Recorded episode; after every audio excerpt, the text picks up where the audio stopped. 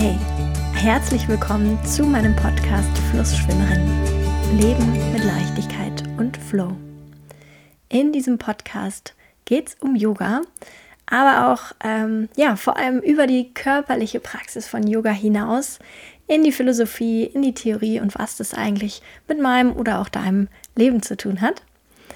Und heute habe ich eine Podcast-Folge, die mit dem Arbeitstitel lautet, wie Stress in deinen Körper kommt. Und genau, der, der Hintergrund ist der, vielleicht ähm, ist dir das auch schon in Yogastunden aufgefallen, dass die äh, Yoga-Lehrenden da öfter von Hüftöffnern reden. Hüftöffner, das ist eine Asana-Kategorie, da gibt es verschiedene, sowas wie Vorbeugen, Rückbeugen, Wirbelsäulendrehungen. Ähm, genau, aber eben auch diese ominösen Hüftöffner. Und das passt ja nicht ganz so in diese Abfolge. Und vielleicht hast du dich auch schon gefragt, was, warum, äh, wa warum soll ich irgendwie meine Hüfte öffnen? Was ist da der Zweck dahinter? Genau, deswegen gibt es heute diese Folge, weil der Zweck oder das, was dahinter liegt, hat nämlich mit einem ganz besonderen Muskel in unserem Körper, in unserem Becken zu tun. Und zwar ist das der Psoas. Ähm, das sind genau genommen zwei Muskeln, der Psoas major und der Iliacus, die so zusammengefasst als Psoas bezeichnet werden. Und manche Leute sagen dazu auch Seelenmuskel. Warum das so ist, dazu komme ich später. Ähm, genau, das ist der lateinische Name, also Psoas, nicht Seelenmuskel. Ähm, genau, und zu Deutsch nennt man den auch Lenden-Darmbeinmuskel. Und das liegt eben daran, dass er sich in der Hüfte befindet das ist, ähm, das ist ein Hüftbeuger. Also der, der Zweck von dem Muskel ist, dass, unsere, dass er unsere Hüfte beugt. Und das Besondere ist eben, dass er die einzige Muskelverbindung zwischen unserer Wirbelsäule, zwischen unserem Rücken, zwischen unserem Oberkörper also und den Oberschenkelknochen, also unseren Beinen ist. Und dementsprechend kommen diesem Muskel richtig wichtige Aufgaben zu, Nämlich zum einen ist es das Aufrechthalten, dass du, also dieser Muskel ist wichtig dafür, dass du deinen Oberkörper aufrecht hältst, aber auch eben für stabil stehen und vor allem fürs Vorwärtsbewegen. Ähm, das heißt also Laufen, Treppensteigen, Beinheben. Bei all diesen Bewegungen ist der Psoas im Spiel. Und genau, zum einen ist er eben für die Stabilität verantwortlich. Gleichzeitig ist aber seine, also ist ein, ein ein gut trainierter, ein funktionierender Psoas dafür zuständig, dass deine Gelenke beweglich sind, sein können. Genau. Und warum wird er der Seelenmuskel genannt? Das war ja die Ausgangsfrage so ein bisschen. Und zwar ist es so, dass dieser Muskel, weil ihm diese wichtige Funktion des Laufens, also auch des Weglaufens zukommt, ähm, dass es auch so eine besondere Verknüpfung zwischen dem Gehirn und diesem Muskel gibt. Das reagiert, also der, der Muskel reagiert auf Stress. Wenn du Stress hast, dann spannt sich dieser Hüftbeugemuskel an. Und das ist so ein ganz, ganz uralter Reflex, der früher mal unser Überleben gesichert hat. Weil wir brauchten diesen Reflex, um bei Gefahr weglaufen zu können. Oder eben auch ähm, anzugreifen oder uns zuzustellen. Also diese drei ähm, Reaktionen auf Gefahr. Äh, und die, wir, die haben wir ja immer noch. Also auch wenn die uns in den Gefahrensituationen, die uns in der Regel im Alltag begegnen, nicht mehr so viel nutzen, ähm, diese Mechanismen, funktioniert unser Körper noch genau so. Du bist in einer Gefahrensituation, dein Psor spannt sich an, macht sich bereit zu kämpfen oder wegzulaufen. Und diese Gefahrensituationen, also Stress, die sind ja in unserer Realität heute selten körperlicher Natur. Also meistens ist es ja so, dass man, dass man im Alltag Stress hat, vielleicht im Bürojob Stress hat und da ähm, löst man diese Anspannung nicht auf körperliche Weise. Und das bedeutet, ähm, der, der Muskel spannt sich an aber diese Anspannung wird nicht gelöst. Und dementsprechend kann er sich eben auch verspannen, dieser Muskel. Und das ist nicht so gut, wie du dir schon denken kannst. Ähm, genau, und eben durch, seine, durch seinen Sitz und durch die Verknüpfung, die, die der Muskel mit verschiedenen Knochen äh, im Körper hat, und weil er, also auch durch seine zentrale Lage, kann er halt wahnsinnig viele unterschiedliche Schmerzen verursachen. Also zum Beispiel Rückenschmerzen, Ischiasbeschwerden, aber auch Verdauungsprobleme. Oder ähm, dass du anfängst, eine, eine, eine verkürzte, also eine, eine, ungünstige Atmung zu entwickeln, die dann, im, also nach einer ganzen Weile, auch wieder andere ähm, körperliche Reaktionen mit sich bringt. Aber auch hormonelle Beschwerden sind manchmal auf eine Verkürzung dieses Muskels zurückzuführen. Ähm, genau.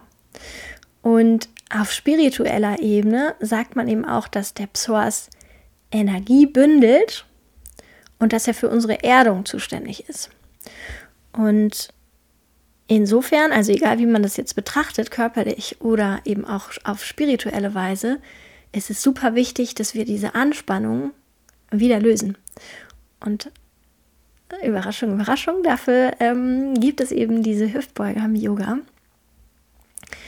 Und nicht nur Stress führt dazu, dass dieser Muskel verkürzt ist, sondern auch Sitzen. Sitzen ist, ähm, ja, ist quasi der, der zweite Feind für diesen Muskel, ähm, der einfach auch dazu sorgt, durch die Position, dass der Muskel immer wieder ver verkürzt wird. Und ähm, ja, leider, also ich kenne das auf jeden Fall aus meinem Büroalltag und du vielleicht auch aus deinem, äh, hat man ja dummerweise auch manchmal so eine Kombination aus Sitzen und Stress. Genau, und deswegen ist es eben umso wichtiger, sich darum zu kümmern, dass der, dass dieser Muskel gelockert wird, gedehnt wird und wir diesen, diesen Stress, den wir da speichern, irgendwann auch wieder loswerden. Und die Frage ist natürlich, wie kann man das jetzt machen? Da haben sich auch Forscherinnen und Forscher Gedanken gemacht, warum Warum ist es bei Menschen so, dass sich dieser Stress im, in dem Muskel äh, manifestiert und da bleibt? Und dann haben sie Tiere beobachtet, weil die haben das nicht. Und bei Tieren ist, lässt sich beobachten, dass sie nach stressigen, also nach Gefahrensituationen, dass die sich schütteln. Dass die so, vielleicht, wenn du einen Hund hast oder so, dann kennst du das vielleicht auch, dass er sich dann manchmal so, dass, das so, dass da so ein Zittern durch den Körper geht. Und durch dieses Schütteln werden Tiere eben diese, diese angespannte Energie los und das führt dazu, dass der, ähm, dass der Muskel sich gar nicht so, dass der sich gar nicht so hart anspannt, dass der gar nicht so stark in die Verkürzung kommt. Genau. Also könntest du dich zum Beispiel schütteln, um die Anspannung wieder loszuwerden. Äh, da man das aber nicht unbedingt macht, habe ich jetzt noch ein paar andere Tipps für dich, was du machen kannst, um deinen Seelenmuskel zu pflegen. Ähm, Tipp 1 ist, wenn du einen, wenn du einen Job hast, bei dem du viel sitzt oder ja, wenn du einfach über den Tag hinweg viel sitzt, steh zwischendurch auf. Ähm, Im Idealfall lockerst du dich auch so ein bisschen, entweder zum Beispiel durch Beine schütteln oder auch ähm, durch gezielte Dehnübungen.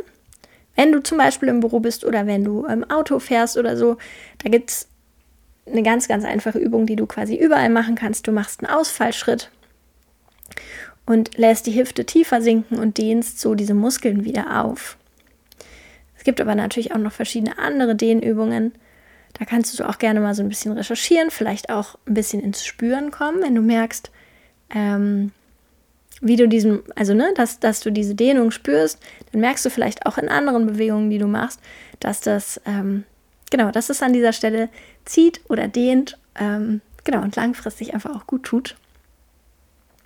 Genau, deswegen Tipp 2, dehnen. Tipp 3, natürlich ähm, Yoga machen.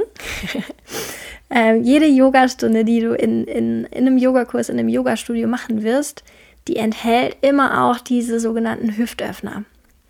Also jeder, jede Yogastunde ist so ganzheitlich aufgebaut, dass sie einfach, dass sie den ganzen Körper mitnimmt und häufig eben auch einen besonderen Blick für diese Hüftöffner hat. Wenn du Yoga machst, dann kennst du da sicherlich auch viele. Da sind ganz bekannte darunter sowas wie der Krieger 2, das Dreieck, Low Lunge, vielleicht kennst du auch den Baum oder den Schmetterling, die Eidechse. Also einfach, es gibt wahnsinnig viele Asana, die genau dafür da sind, deinen Hüftbeuger geschmeidig zu halten und dieser Verkürzung und Anspannung bei Stress und langem Sitzen entgegenzuwirken. Und das waren im Prinzip schon die Tipps, aber ich habe noch einen kleinen Hinweis. Und zwar, pass auch ein bisschen auf, denn ähm, Stress und negative Emotionen werden im Psoas, im großen Hüftbeugemuskel, gespeichert. Und wenn du jetzt ähm, sehr intensiv dagegen dehnst, dann lösen sich diese Emotionen auch wieder. Ähm, das heißt, wenn du jetzt in eine Yoga-Klasse gehst, zum Beispiel, in der es viele Hüftbeuger gibt, vielleicht, ähm, vielleicht tut sich da emotional was bei dir. Da reagieren Leute sehr unterschiedlich drauf.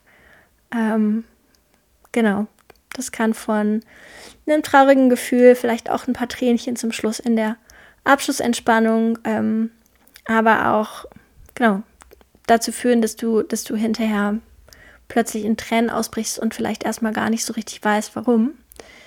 Ähm, genau, aber das kann eben sein, dass ich, dass ich bei dieser, bei diesem Hüfte, Hüfte öffnen, Hüfte dehnen, loslassen, dass da einfach auch ähm, ja, Dinge mit hochkommen, die da lange fest, festgehalten wurden, die da gespeichert wurden und die jetzt gelöst werden.